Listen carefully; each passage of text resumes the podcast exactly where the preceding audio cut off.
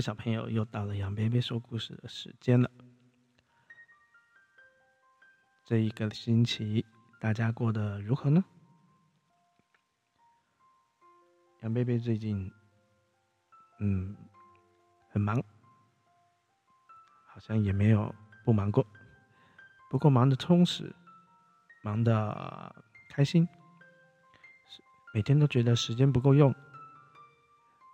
下班回家，猪姐姐、虎哥哥，差不多，要么就是在睡了，要么呢，就是准备睡着了。这就是每一天每一天，努力活着，努力打拼，努力享受自己的生活。希望小朋友也可以开开心心的。去过你的每一天，享受你的学校生活。好的，那我们今天呢，就来念一本叫做《小石头的歌》。这本书可能稍微有点深，不过小石头呢，嗯，它会带来什么故事给我们？我们来看看吧。谁是小石头？这里头的主角呢，是一位把自己关在家里很久很久的猴子爷爷。在这故事一开始呢，他终于出门的，他好久好久没有出门了。他转头对着空荡荡的屋子说：“我去给你摘一些花吧。”但屋子里面没有传来熟悉的“路上小心”。有的只有外面的鸟儿叽叽喳喳的叫个不停。安静，安静！你们别别的歌可以唱了吗？这猴子爷爷大声喊着，小鸟们吓得四处飞，然后叽叽喳喳的叫得更大声了。猴子爷爷呢？才走啊走的，走到半山腰的地方，就喘吁吁了。然后他就，都怪这个山越来越陡了，我爬不上去了。他坐了下来休息，然后没多久就睡着了。在自己的梦里面呢，他要回到年轻的时候。然后一口气冲上山顶，在树林里面赏花。这时候下了一阵雨，把他从梦里的花季带了出来。奇怪的是啊，天上一朵云都没有。爷爷这时候发现自己头上有一只小鸟，他就对他说：“我拜托你，别再哭了。”对不起，对不起，我以为你是石头。小鸟吓了一跳，赶快道歉。爷爷跟他说：“你张大眼睛看清楚，石头会长出猴子毛吗？你，哎，小石头啊，你为什么哭呢？”爷爷就追问着他：“我不是小石头，我是我不怪。刚刚你说我是石头。”现在换你当石头了，到底你为什么这么伤心呢？因为，因为，因为我朋友都说我唱的歌很奇怪。你们不是都是吱吱喳喳、吱吱喳喳的唱吗？难道你不一样？我可以唱给你听啊，但你保证不会笑我吗？小石头，他对着爷爷说：“没问题。”小石头呢，开始唱了他的歌。他的歌声让爷爷闭上眼睛听的时候，有时候平静，有时候又充满了力量。音符一波波的流进了爷爷的耳朵里面。然后，小石头看着这么陶醉的爷爷，他就跟他说：“这是我自己写的歌哦，歌名是。”大海的表情，这是我第一次看到大海的时候的感觉呢。爷爷在小石头的歌声里面，好像自己也看见了那个大海。从那之后的每一天，爷爷都会在这里，然后听小石头唱歌。从小石头的歌声里面呢，他有时候会觉得自己就像狂风中跳舞的大树一样，有时候好像还能尝到这个蜂蜜香甜的滋味。小石头，你是天生的歌手。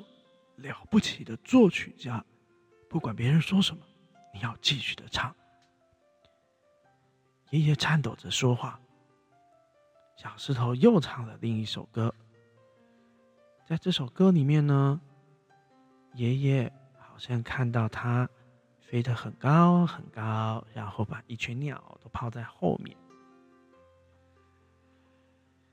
很快的呢，花季就要结束了。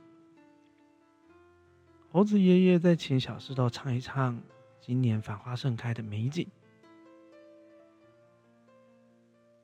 爷爷说：“没有办法爬上山，在歌声里面欣赏也很好。”当小石头开口唱，第一朵花开了，一整片树林的花开了。艳阳下的花季，细雨中的花季，终于啊！在小石头的歌声里，猴子爷爷再次走进山上的樱花林，像从前那样子。他闻到樱花的香气，感觉花瓣落在身上冰凉柔软的感觉。他似乎还感觉到手心里有另一只手掌的温暖。以前，他总是这样牵着他自己的老伴。散着步，赏着花。突然，他的脸皱了起来，开始哭泣。拜托你别再哭了啦！小石头全身湿透透的，真好听。这首歌让我想起，想起什么？小石头呢？想要追问。但猴子爷爷呢，把自己的鼻涕吸一吸，他没有再回答小石头的问题。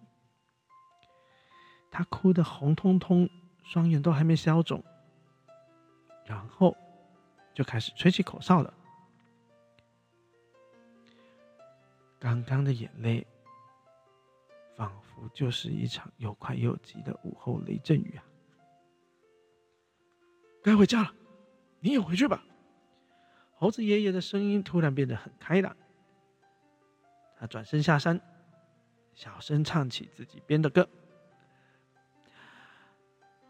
歌词就是：“美丽的花，美丽的花，美丽的你。以后每一年的花季，都有你，都有你。”小石头听到这首歌，大声的对他说。真好听，你以后也要继续唱哦。除了小时候的赞美，空中传来一阵阵的鸟叫声，叽叽喳喳，叽叽喳喳。猴子爷爷假装没有听到这样的赞美，不过他现在倒觉得这些叽叽喳喳的声音，好像也没有这么吵了。故事说完了，你还喜欢今天的故事吗？如果各位有兴趣的话呢，不妨去把这本书《小石头的歌》找出来。杨贝贝很喜欢他的画风。杨贝贝不是对美术很在行，不过看着这本书里面的画，然后看着他的故事，感觉特别的舒服，因为他有点中国山水画的那种画法。那各个视角，俯视角啦、侧视啦，你就可以边看着文字，仿佛你自己就是猴子爷爷。那因为它的颜色用的很温暖、很舒服，即便猴子爷爷只剩下他自己，杨贝贝在读这本书的时候呢，也会感觉到很平静。书的后面呢，他有讲到人生的得失和起伏是高高低低的音符，只要活着，只要不断倾听你的心，你就有歌可以一直唱下去。感觉这本书就是符合，适合小孩，也适合我们大孩。不管你是小孩子跟大孩子，自己去把这本书找出来，应该会有很大很大的感受。好了，那我们今天的故事就到这里。如果你喜欢的话，不要忘了给我们按赞分享。那如果还没订阅，请你赶快订阅。顺便跟各位分享一个开心的事情，虽然订阅数少少的，不过那一天竟然从十突破了一，所以现在是十一个点阅数。十一路公车，接下来正要迈向更多更多的点阅走呢。不过在那之前。杨贝贝还会继续继续努力的，把这些故事带给各位。好了，不多说了，不多说了，就这样了，跟各位小朋友说晚安了，拜拜。